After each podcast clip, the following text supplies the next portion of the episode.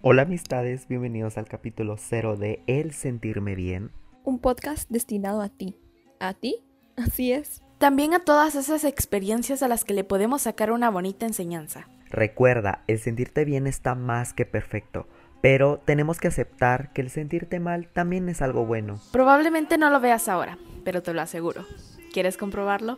Te invito a escuchar cada podcast para que compruebes lo que te estamos diciendo. ¿Sigues escuchando? Adelante con el primer podcast.